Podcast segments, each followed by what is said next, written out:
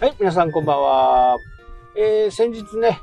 今取り組んでるサイトのところのね、会社に行って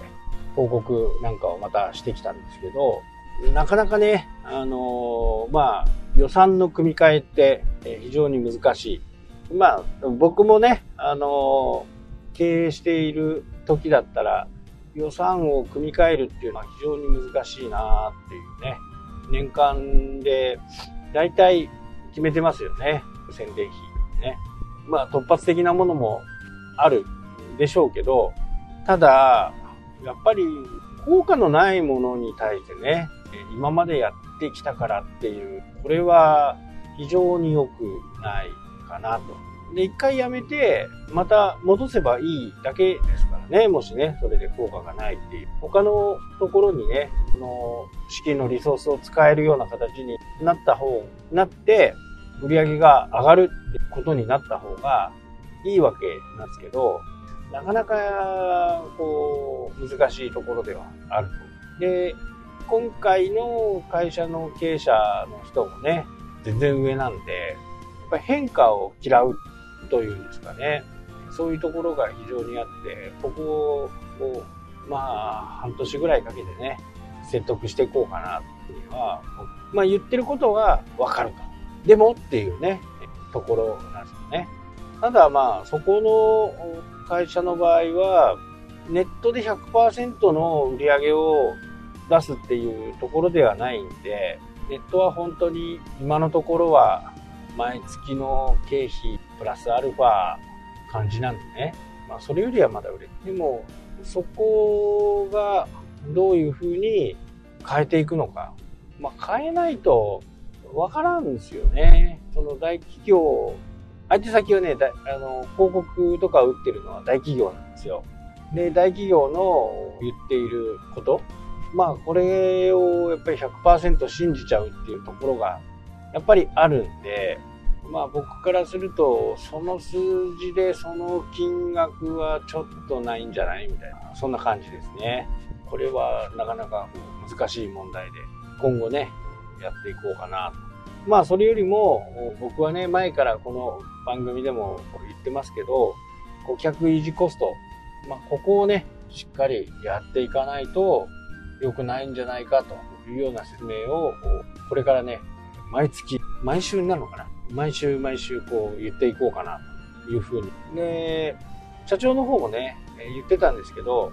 リピーターは来てくれるんだ。でも、新規が来ないんだ。まあ、あ言わんとしてることはね、よくわかる。よくわかるんだけど、でも、そこでリピーターをちょっとないがしろにしちゃうと、後で本当に痛い目合いますよ、ということですよね。今は、あ新規を追っていくっていうのは、まあ、よくわかるんですよね。よくわかるんだけど、そこでね、えー、新規ばっかり追っていくと、本当に足元をね、救われかねない。で、新規のキャンペーンとかね、新しいお客さんのキャンペーンでやりがちなんですけど、今やっている、今来てくれているお客さんをより大切に、より大事にするかっていうのが、まあ僕が課せられたミッションでもあるのかなと。まあそこにね、えー、どれだけ費用をつぎ込めるのかなというふうにも思っています。もちろんね、えー、新規が来ることには越したことはないですよ。越したことはないんだけど、でも、今の新規のお客さんを、あリピーターのお客さんをよりね、えー、大切にすることによって、そこではもう実際に買ってもらってますからね。買ってもらっているお客さんを大切にしない。まあ大切にしないわけじゃないんですよ。大切にはしてるんだけど、どちらかというとやっぱり新規の方に目が行きがち。まあ、わかるんですけどね。だけど、ここをうまくね、取り込んでいかないと、今後がない。本当にね、10回以上とか、30回以上買ってくれてる人がいるんでね、そこはね、本当に大切にして、やっぱり売上の5%でもいいからね、出してあげる。なんか追加で出してあげるっていうのが、やっぱり必要なのかなと。それをしないでいると、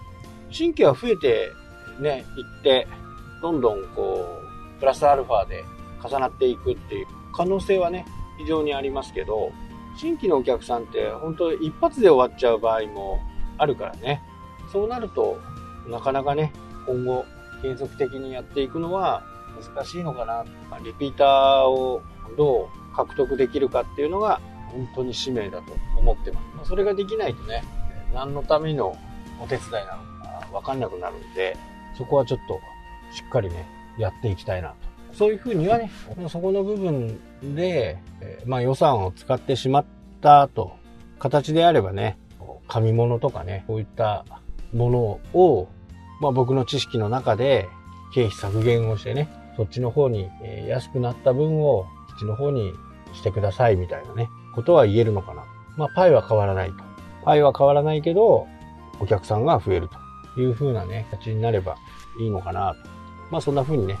考えている。はい、というわけでね、今日はこの辺で終わりになります。それではまた。だっけ